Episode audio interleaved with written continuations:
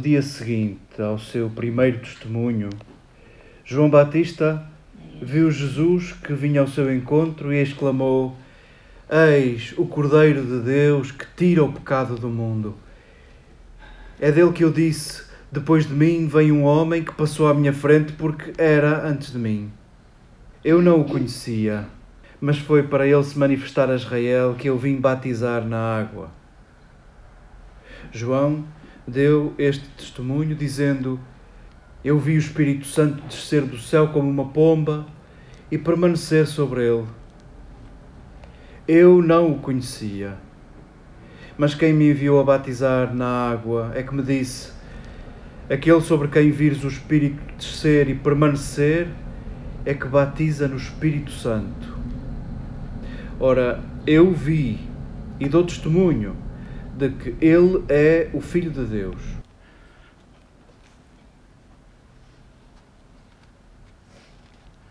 Queridas irmãs e amigas, acolhamos estes textos que já os sabemos de cor ou já colecionamos algumas frases destes textos que nos acompanham ao longo do tempo, ao longo do caminho.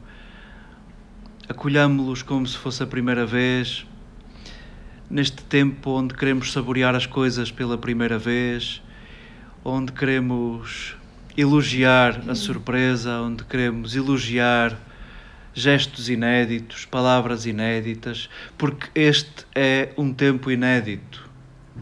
Estamos a desembrulhar o tempo pela primeira vez. Nós é que carregados de desilusões e de certezas vamos projetando neste ano que nos é oferecido, neste presente que nos é oferecido, neste tempo que nos é oferecido, vamos projetando aquilo que são os nossos medos, que são as nossas expectativas, que são as nossas vivências anteriores, a nossa experiência e julgamos que sabemos tudo sobre este tempo e não sabemos nada. E não sabemos nada.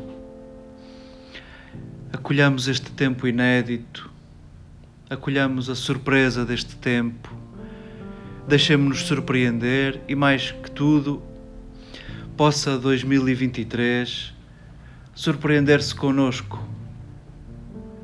Mais do que dizermos aquilo que esperamos deste ano, perguntemos-nos o que é que este ano espera de nós, o que é que este tempo espera de nós.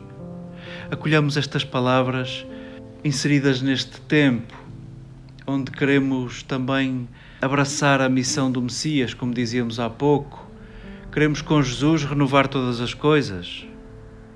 A começar, talvez, pelo mais difícil, renovar o nosso coração. E do nosso coração, à maneira de pastores, também nos havemos de surpreender, acreditando que é possível Jesus nascer em lugares improváveis, em pessoas improváveis, em circunstâncias improváveis.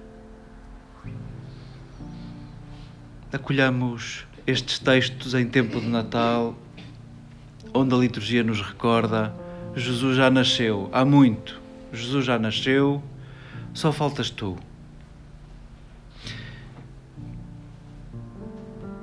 Para nos ajudar a nascer de novo, para nos ajudar à tarefa de despertarmos para um tempo novo e de com as nossas escolhas, com as nossas palavras, com os nossos gestos, fazermos deste tempo um tempo novo.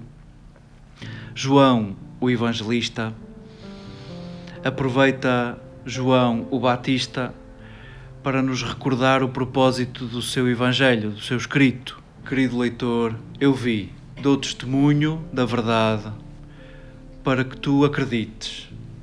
E acreditando, tenhas vida e nós podemos traduzir o que é isso ter vida.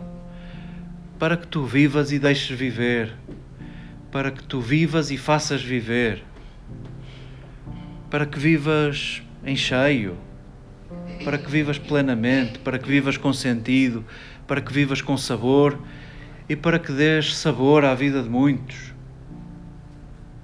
Este é o propósito do Evangelho de João e coloca João Batista a dizer isto. Eu não o conhecia. É a frase que nos sai do coração. Nós que não conhecemos Jesus, nós nunca ouvimos. Nós habitamos a noite. mas chega-nos como que um eco de quem viu e de quem, tendo visto, foi gerando vida até chegar a ti. Foi gerando vida até chegar a ti. E nós somos estes que não vimos e quase podemos dizer que conhecemos Jesus. Buscámo-lo na noite como os pastores, buscámo-lo sem o ver, mas quase dizemos que o conhecemos, porque nos chegou o eco do testemunho desses que viram e se configuraram a Ele. E configuraram-se a Ele como? Na frase de João que nós repetimos sempre que nos juntamos à volta desta mesa: Eis o Cordeiro de Deus. Eis o Cordeiro. A frase já foi dita tantas vezes que já a damos como adquirida mas já que é para olharmos as coisas pela primeira vez, que raio, porquê é que escolheram esse animal? Não podia ser eis o elefante de Deus que veio esmagar o pecado do mundo? Eis o leão de Deus que veio destruir o pecado do mundo? Eis o dragão de Deus que veio queimar o pecado do mundo? Eis a águia ágil de Deus que veio caçar o pecado do mundo? Na cultura semita, o cordeiro, a ovelhinha, é aproveitada até ao fim. É aproveitada para alimento de casa, é aproveitada para o culto no templo e é aproveitada para nos vestirmos para sair à rua. A ovelha veste a vida toda, a ovelha alimenta a vida toda, de todo o semita. E queremos acolher esse pescar de olho de João Batista, que nos diz: esse que se deu inteiramente veste a tua vida, esse que é dom, puro dom, tira o pecado do mundo. Não, não há pecado onde há amor, não há pecado onde há cuidado, não há pecado onde há vida doada. Esse que não emprestou a sua vida, esse que se deu, tira o pecado do mundo. E em certa medida, nós estamos aqui porque muitos ao longo do tempo, não conhecendo Jesus, não tendo visto Jesus, foram fazendo o que ele fez. Foram se entregando, foram se gastando, foram configurando a sua vida à vida dele.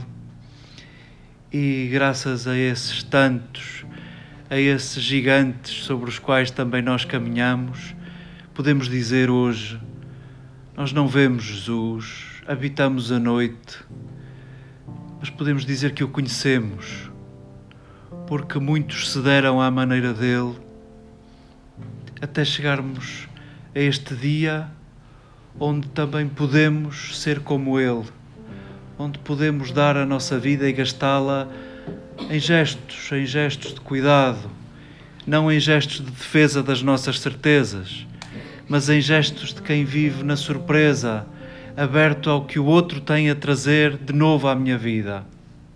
Possa este texto renovar as nossas disposições a fazermos de novo, a renovarmos todas as coisas, abraçando a vocação do Messias.